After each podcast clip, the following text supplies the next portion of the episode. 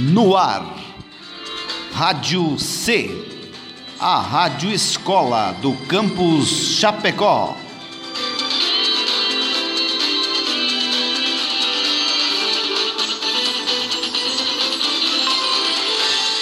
Olá, aqui é a Amanda. Eu sou a Vitória. E eu sou o João. E essa é mais uma edição do programa Historicizando. Para onde vamos? Onde Quando foi a Revolução Por que Mary da Escócia foi decapitada? E se os indígenas tivessem derrotado? As sereias realmente Por que a pré-história americana foi diferente da europeia? O que foi a Era Vargas? Por que não foram os americanos que conquistaram a O que faz um historiador? Historicizando. Hoje falaremos sobre o povo Guajajara, também conhecido como TNTAH.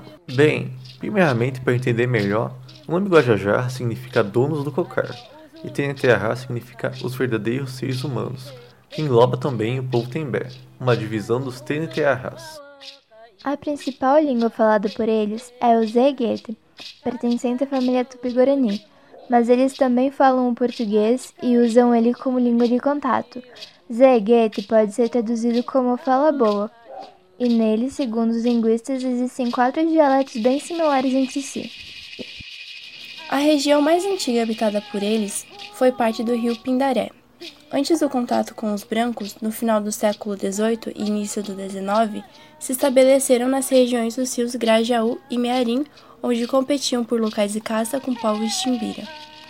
Nas últimas décadas, passaram a estar localizados no centro do Maranhão, nas regiões dos rios Pindaré, Grajaú, Mearim e Zuchua, lugares que são cobertos pelos cerrados e florestas altas da Amazônia. Falando em estatísticas, cerca de 85% da população guajajara está nas terras indígenas de Arraiboia, Bacuizinho e Canabrava. Na cidade conhecida como Governador, eles representam cerca de 36% dos habitantes. As aldeias antigamente eram pequenas e temporárias, enquanto que atualmente elas são, na maior parte das vezes, permanentes, com formas compridas sendo redondas ou quadrangulares. Costumam ser independentes, formando poucas vezes coligações regionais.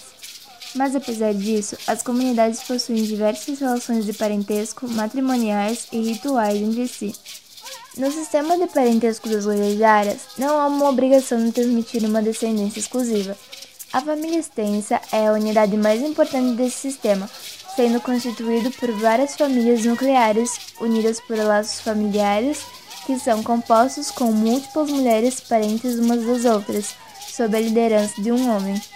Um fato interessante é que após o matrimônio, os recém-casados passam a morar com os pais da mulher temporariamente. Outro fato é que os chefes de famílias extensas sempre tentam manter o máximo de mulheres juntos de si, chegando a adotar as filhas de homens falecidos para si. Os principais critérios antigamente para assumir a liderança eram ter qualidades individuais e uma base de copartidários por parentesco e afinidade. Já atualmente, prevalecem as suas qualidades individuais e a capacidade de se relacionar com os órgãos governamentais tirando disso vantagens para a comunidade local. Em cada aldeia existe um cacique, porém pode haver mais do que um por conta das rivalidades entre famílias externas, fazendo assim com que a autoridade desses chefes sejam instáveis. Outras características culturais são que a lavoura é a principal atividade de sustento e destaca-se o plantio de mandioca, macaxeira, milho, arroz, abóbora, melancia, feijão, fava, inhame, cará, gergelim e amendoim. Suas principais fontes de faturamento são a comercialização de produtos agrícolas, a venda de artesanato, a venda de maconha e trabalhos provisórios ou fixos. Na concepção guajajara, a caça e a preparação da lavoura são tarefas masculinas, enquanto que a agricultura é uma tarefa feminina. As mulheres não possuem espaço na política, pois a autoridade é somente masculina. Eles produzem arte plumária, adornos, armas e cestaria. Usam pintura no corpo em momentos de festividade e rituais. E criaram um estilo próprio baseado em padrões antigos e de outros povos indígenas por conta do impulso da FUNAI. Mas quando esse povo teve o primeiro contato com o branco? Bem, pelos registros é mostrado que esse primeiro contato pode ter ocorrido em 1615, nas margens do rio Pindaré, com os franceses, e após esse momento, expedições escravagistas portuguesas começaram a assolá-los. E a situação só muda com a instalação das missões jesuítas, que ofereciam certa proteção contra a escravidão, porém submeter os Guajajaras ao sistema de dependência e servidão.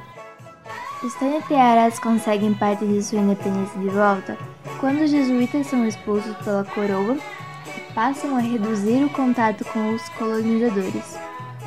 E os indígenas começaram a revidar fortemente contra os brancos após anos de abusos.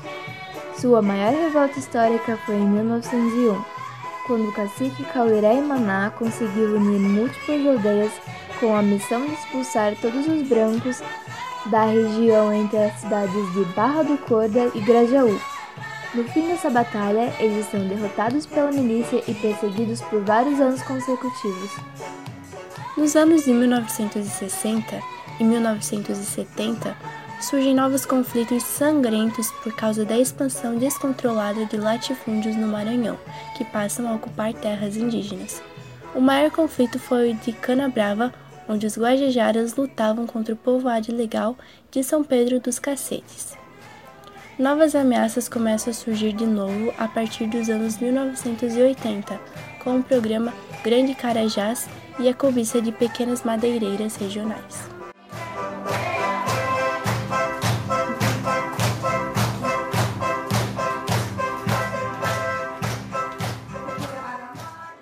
Essa foi mais uma edição do programa Historicizando. Hoje falamos sobre o povo Guajajara. Produção, direção e conteúdo: Vitória, Amanda e João.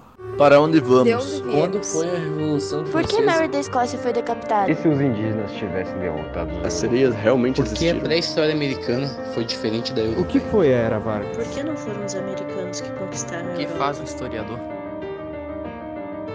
Historicizando.